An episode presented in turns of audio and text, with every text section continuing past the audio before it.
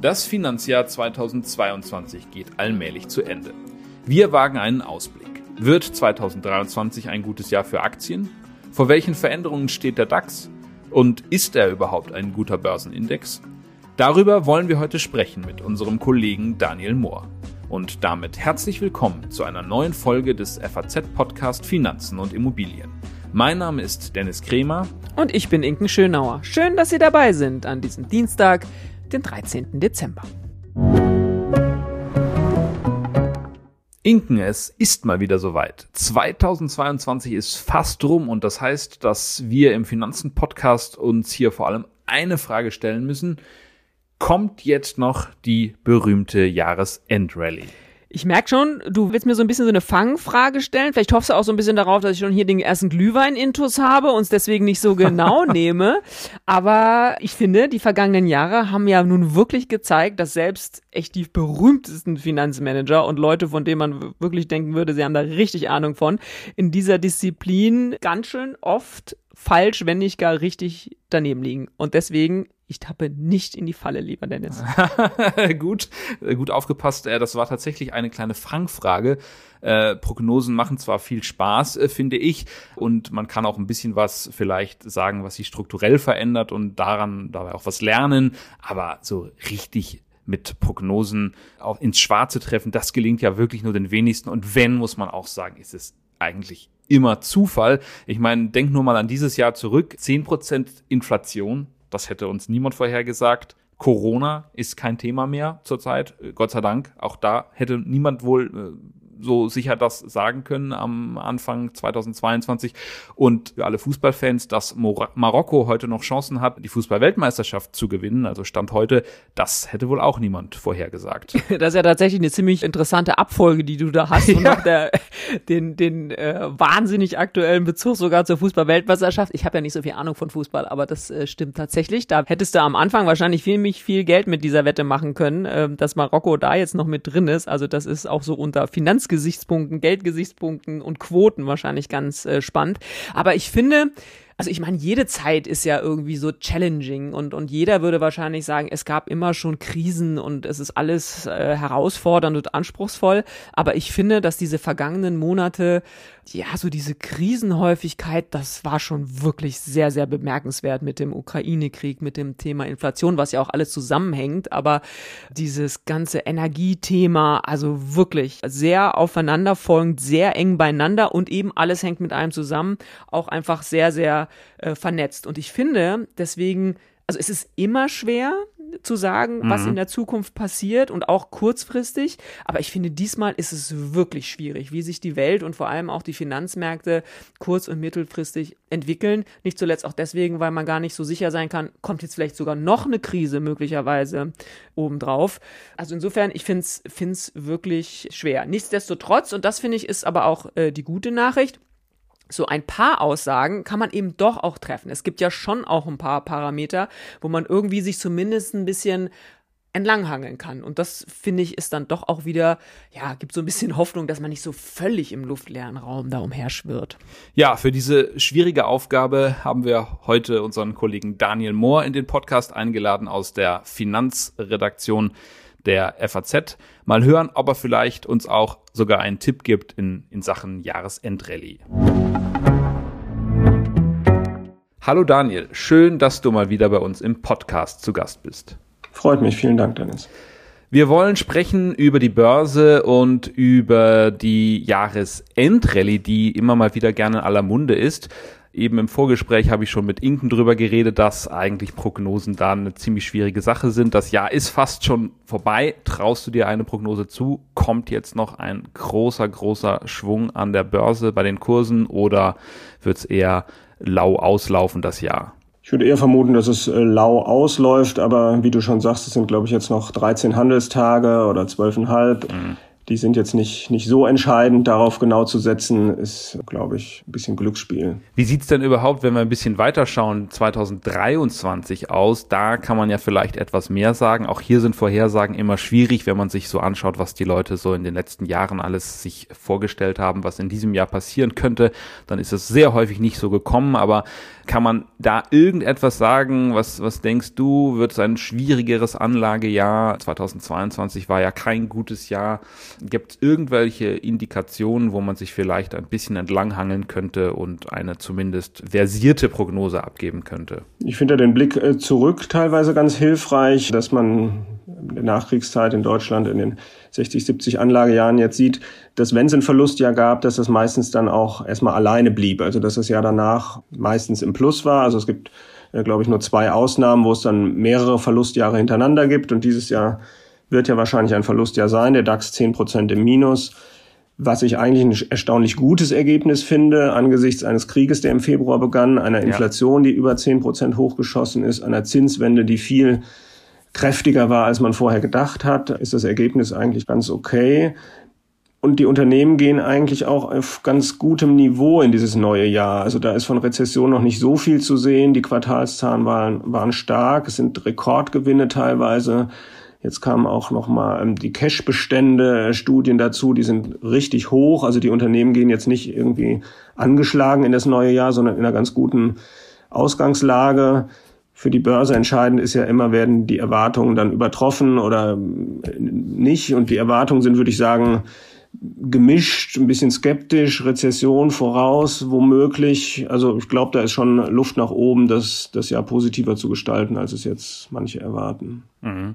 Sind Aktien denn unter diesen Gesichtspunkten billig zurzeit? Auch ja immer eine sehr schwierige Frage, ne? aber wenn man auf dieses Kurs-Gewinn-Verhältnis schaut, also die Börsenbewertung und das, was an Gewinn zu erwarten ist, sieht man den DAX jetzt so bei 11 der hat sich meistens in einem Band so von 10 bis, bis 15 bewegt. Insofern ist man da jetzt eher am unteren Rand. Klar, wenn die Rezession sehr tief wird und die Gewinnerwartungen stark revidiert werden müssen, dann sieht es mit der Bewertung schon wieder anders aus. Aber insgesamt ist das ein Bewertungsniveau, auf dem man guten Gewissens sagen kann, das ist jetzt okay, das ist jedenfalls nicht zu teuer. Mhm. Würdest du äh, unterscheiden zwischen Europa und Amerika eigentlich? In diesen äh, Bewertungsfragen oder ist, sieht das ähnlich aus? Die Amerikaner sind strukturell immer höher bewertet und sind es auch jetzt noch.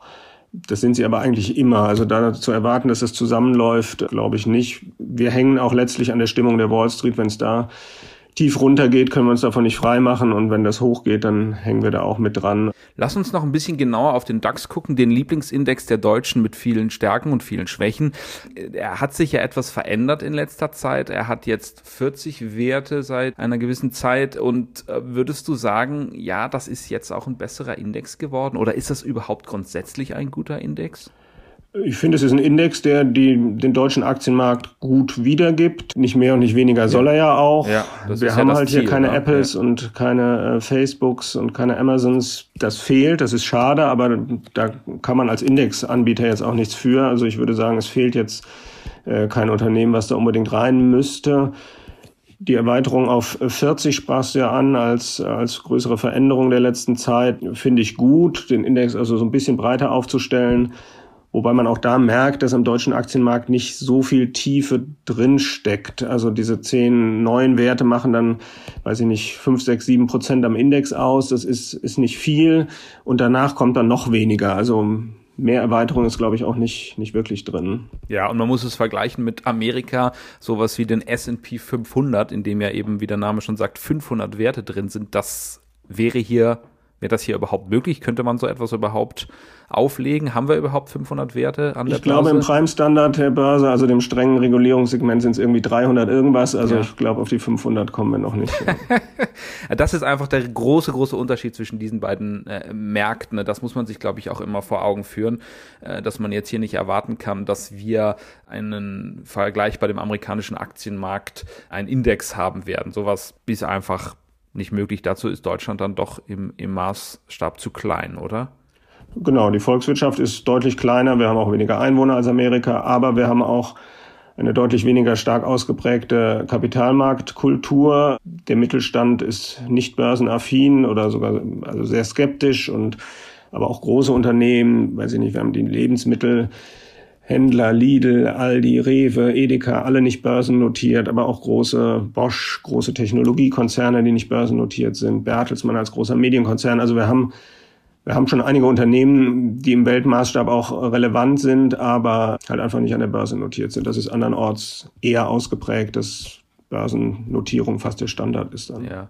Glaubst du, die deutschen Anleger werden dabei bleiben nach diesem doch sehr eher schwierigen Jahr, auch das erste Mal seit langem, dass wir wieder so einen hohen Verlust hatten und wir hatten ja in der letzten Zeit vor diesem Jahr eigentlich eine Stimmung, wo mehr und mehr Leute sich auch wieder für die Börse interessiert haben. Ist das jetzt so eine Art Härtetest in diesem Jahr? Das ist auf jeden Fall ein Härtetest, weil schon auch neue Anleger an die Börse gegangen sind, auch jüngere Anleger, die das erste Mal dabei sind die sind aber da erstaunlich, also was heißt erstaunlich, ähm, die sind gut informiert, die wissen, auf was sie sich einlassen, die sind oft mit ETF-Sparplänen oder sowas dabei und wissen, dass das jetzt keine Anlage für ein Jahr ist, sondern für 10, 20, 30 und sind da sehr abgeklärt. Die Kurse sind ja auch nicht so in den Keller gerutscht, dass irgendwie Panik am Markt gewesen wäre. Aber es ist natürlich ein Härtetest. Es ist das erste Mal für viele, dass dann am Jahresende ein Minus da steht und da schlucken dann manche doch. Zumal es jetzt auch wieder Zinsen gibt. Ähm, also gerade die Anleger, die jetzt aus den Negativzinsen den Druck verspürt haben, was anderes machen zu müssen, die überlegen sich vielleicht jetzt doch nochmal, ach, ein, zwei Prozent Zinsen sind doch auch ganz in Ordnung. Aber vergessen dann, was 8, 9, 10 Prozent Inflation dann bedeuten. Das muss man mit einkalkulieren bei, bei der Frage. Und wie wir ja schon sehr häufig hier gesagt haben, ist es eben auch eine langfristige Anlage, die Aktie. Das hast du jetzt auch gerade wieder betont mit ähm, Horizont von 15 Jahre ist, schon, ist, ist schon ein guter Zeitraum, oder? Würde man so sagen. Ja. Das hängt natürlich sehr von, vom Anleger ab. Man kann auch als kurzfristiger Zocker seinen Spaß mhm. haben und vielleicht auch einen guten Schnitt machen. Mhm. Das ist dann aber der Typ, der sich da jeden Tag mit befassen muss, der da ganz nah dran ist und der rein und raus geht und die Kosten, die das verursacht, äh, sollte man auch nicht vergessen. Aber wer sagt, das soll einfach eine Geldanlage sein fürs Alter oder für irgendeinen bestimmten Zweck und man will sich da nicht täglich mit beschäftigen, dann äh, sollte man da auch 10, 15 Jahre mindestens einkalkulieren, ja. Ja. Kommen wir mal zu äh, Veränderungen, die im DAX anstehen. Tatsächlich eine ist schon nächste Woche angedacht. Die Porsche AG kommt in den DAX und Puma, der Sportartikelhersteller, muss den DAX verlassen der ein oder andere wird vielleicht wissen, dass es schon eine andere Porsche-Titel im DAX gibt. Was, was genau ist da gerade los? Ist ein bisschen verwirrend, wenn man so von außen drauf guckt. Das ist verwirrend, das liegt an dieser Porsche VW-Verquickung und genau, also Porsche AG kommt jetzt, das ist wirklich der Autohersteller. Wer diese Aktie kauft, ist einzig und allein an der Porsche AG, an dem Autohersteller die Aktie, die Ende September auf dem DAX tief an den Markt kam und sich seitdem wirklich gut entwickelt hat, war ein mutiger Börsengang, einer der ja. ganz wenigen dieses Jahr, genau zum DAX tief unter 12.000 Ende September, mutig gewesen, mit Erfolg geschafft, sich so ein bisschen in diesem Luxussegment äh, zu etablieren, also nicht bewertet zu werden wie die Autoaktien, VW oder Peugeot oder Toyota, sondern wirklich als, als Luxushersteller und das hat gut funktioniert. Also das ist die Aktie äh, Porsche AG. Im DAX ist schon drin Porsche Vorzüge. Das ist die Porsche Automobil Holding, heißen die dann offiziell und SE auch im Gegensatz zur AG. Mhm. Das ist einfach nur eine Holdinggesellschaft mit 30, 35 Mitarbeitern, die verwalten im Eigentum der Familien Porsche und Piech deren Anteil an VW und mhm. jetzt neu deren Anteil an der Porsche AG. Ist also sozusagen eine Wette auf die VW-Aktie und ein bisschen auch jetzt auf die Porsche AG-Aktie. Und dann gibt's natürlich noch die VW-Vorzüge selbst. Da ist man dann an dem Autohersteller beteiligt, dessen größte Beteiligung wiederum jetzt die Porsche AG ist. Also auch da eine enge Verbindung zwischen den VW-Vorzügen und der Porsche AG-Aktie. Ja, ja, ein bisschen unübersichtlich, aber so ist das ja. äh, Imperium. Also, das ist nicht so einfach, recht kompliziert im Detail. Ähm, würdest du denn grundsätzlich sagen, hm, das ist, tut dem DAX gut oder würde man nicht sagen, da sind jetzt zu viele Autowerte drin? Also Daimler ist ja auch drin, BMW ist auch drin, dann VW mit diesen äh, ganzen Verstrickungen, die wir gerade beschrieben haben. Ist das nicht zu viel?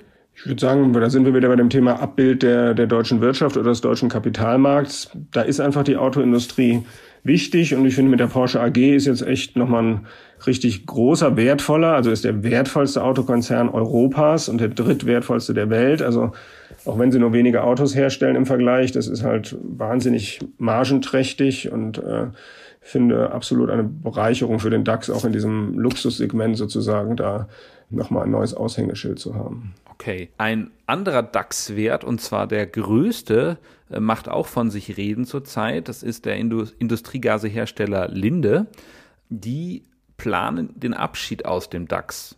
Warum? Linde hat ja vor ein paar Jahren eine Fusion mit Praxair gemacht, so einem amerikanischen Gasehersteller und hat sich dann dafür entschieden, sowohl in Amerika, äh, wo Praxair herkam, als auch in Frankfurt börsennotiert zu bleiben, hat das jetzt ein paar Jahre parallel gemacht das ist aber kompliziert. Man muss dann nach amerikanischem Recht bilanzieren und nach deutschem, europäischem Recht bilanzieren. Ähm, man hat beide Regulierungsregime im Blick zu behalten, also die SEC in Amerika und das, was, was die BaFin und die europäischen Regulierer machen. Das ist umständlich, das ist äh, kompliziert, das ist teuer und da hat sich Linde dann eben leider aus deutscher Sicht entschieden, finde ich, äh, nur noch in New York börsennotiert zu sein und die Frankfurter Notiz voraussichtlich im März äh, einzustellen. Warum hat man überhaupt äh, dieses doppelte Listing, wie man das, glaube ich, nennt, gemacht? Weil diese Schwierigkeiten waren ja wahrscheinlich auch schon früher da. Diese Kosten. Ich vermute, dass man wollte jetzt keinen der beiden Märkte so ein bisschen verprellen, sondern zeigen, diese Fusion ist irgendwie mehr oder weniger untergleichen und ziehen uns jetzt nicht aus einem Markt quasi sofort zurück und ja, und jetzt nach ein paar Jahren wird man dann sagen, jetzt haben alle gesehen, wie der Markt funktioniert. Der Hauptsitz ist mittlerweile auch in Dublin und dann ist eben der Rückzug aus dem DAX und aus Deutschland beschlossen. Ist auch gar nicht mehr so deutsch dann das Unternehmen, wenn man so möchte. Wenn man auf die Aktionärstruktur guckt, sind schon seit Jahren nur so 5, 6, 7 Prozent deutsche Aktionäre. Also es ist eh schon der DAX-Konzern mit den wenigsten deutschen Aktionären. Aber es ist halt der wertvollste und das ja. ist für den Index schon ein Einschnitt, den wertvollsten Wert auf einen Schlag zu verlieren. Ja, Du hast, glaube ich, auch geschrieben in äh, einem Artikel jüngst, äh, das sei eine Zäsur für den DAX, eben weil der wertvollste Wert sozusagen geht. Welche Veränderungen werden sich dann ergeben im DAX? Was, was bedeutet das? Ist dann irgendwie mein Investment in den DAX weniger wert oder, oder was bedeutet das genau? Die Gewichte werden umverteilt. Also Linde ist ja immer an der Gewichtungsgrenze, 10 Prozent im DAX. Äh, schwerer darf kein Unternehmen gewichtet sein. Da ist Linde regelmäßig drüber und wird dann sozusagen zurückgekappt. Diese zehn Prozent gehen dann verloren und werden aber nicht zum Schaden des Anlegers, sondern werden äh, zeitgleich investiert in die übrigen 39 Werte und in den 40. der dann eben nachrückt für Linde, ähm, verteilt entsprechend der Gewichtung, also SAP als dann größter gewinnt sozusagen am stärksten hinzu und alle anderen entsprechend ihres Gewichts. Es ist aber halt insgesamt für den DAX, wenn man drauf guckt, die zehn wertvollsten Unternehmen in Amerika sind neun Billionen Zusammenwert der ganze DAX sowieso schon nur anderthalb Billionen. Das ist schon ein extremes Missverhältnis. Und wenn dann jetzt der größte rausgeht mit 160 Milliarden Euro Börsenwert, wird der DAX halt noch mal ein ganzes Stück kleiner im internationalen Maßstab. Ein kleiner Wert könnte nachkommen, oder? Ich glaube, im Gespräch ist unter anderem die Commerzbank, oder? Wer, wer steht als möglicher Nachrücker bereit. Genau, auf der letzten Rangliste war die Commerzbank der Bestplatzierte, erfüllt aber noch nicht das Profitabilitätskriterium. Also Sie müssten, wenn Sie schlau sind, sich beeilen mit Ihrem Jahresabschluss 22, wenn der positiv ist und rechtzeitig kommt.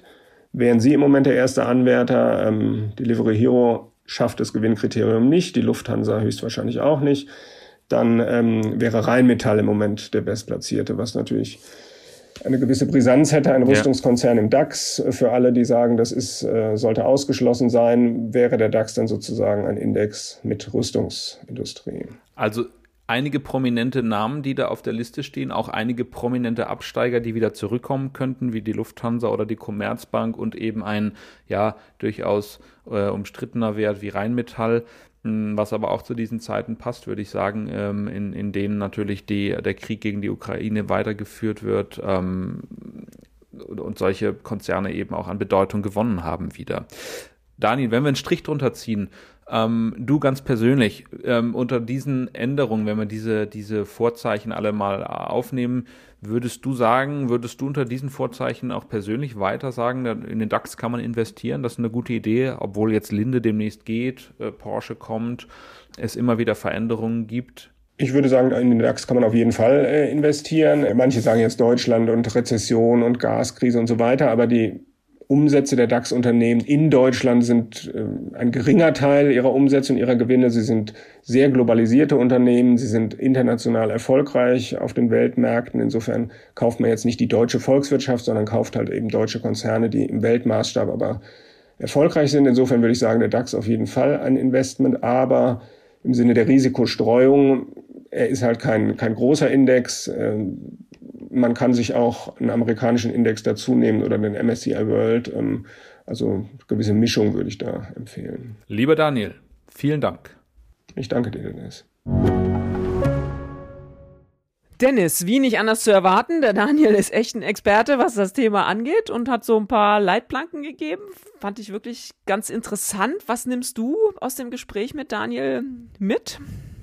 Ja, ich habe mir vor allen Dingen gemerkt, dass trotz all der Veränderungen, die jetzt im DAX anstehen, das immer noch ein ganz attraktiver Index ist äh, aus Sicht von Daniel und das hat er ziemlich gut begründet. Ich hatte da früher immer eher meine Zweifel, aber das äh, fand ich sehr interessant, wie er es begründet hat. Und man muss ja auch sagen, obwohl jetzt mit Linde der stärkste, der wertvollste Wert herausfällt, ähm, bleibt der DAX dennoch ein, ein Investment, äh, eine Idee, die man, die man sich anschauen kann als Anleger.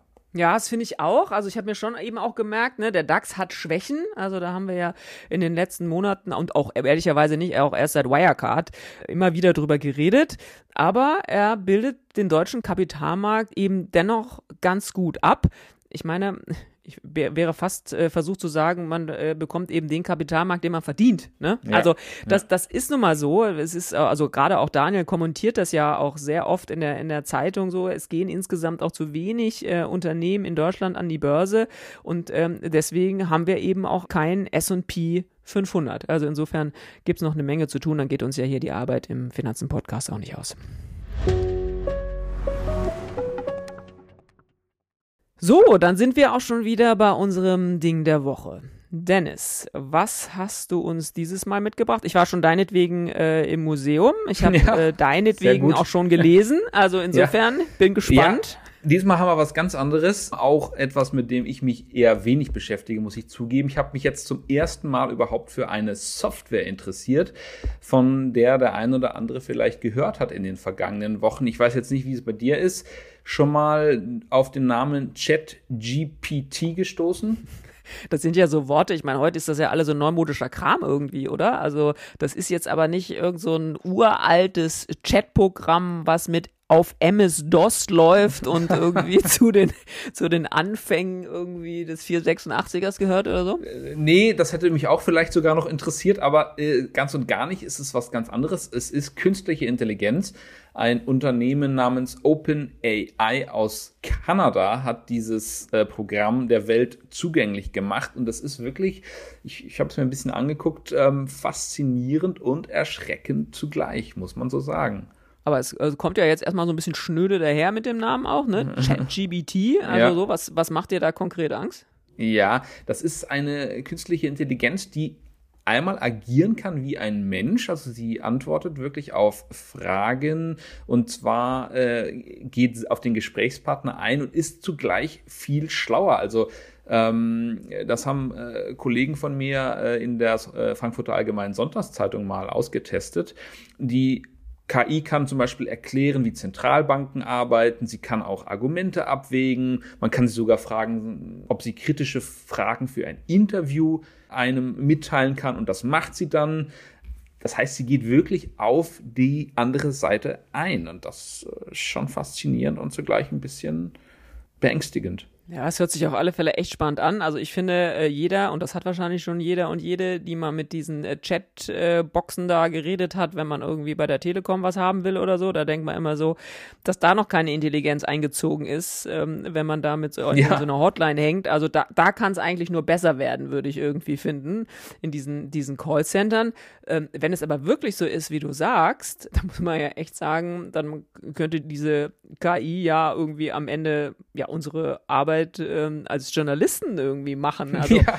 Und da muss man sagen, hm, schon aus eigenem Interesse tatsächlich eher beängstigend. Ja, genau. Man kann sich allerdings, ich kann auch ein bisschen beruhigen. Ich habe es mir dann äh, genauer angeschaut. Äh, was sie zum Beispiel nicht kann, ist, sie kann jetzt nicht überprüfen, ob eine Behauptung wirklich wahr ist. Äh, das würde ich ja sagen, ist auch großer Teil unserer Arbeit. Sie gibt manchmal ziemlichen Unsinn von sich.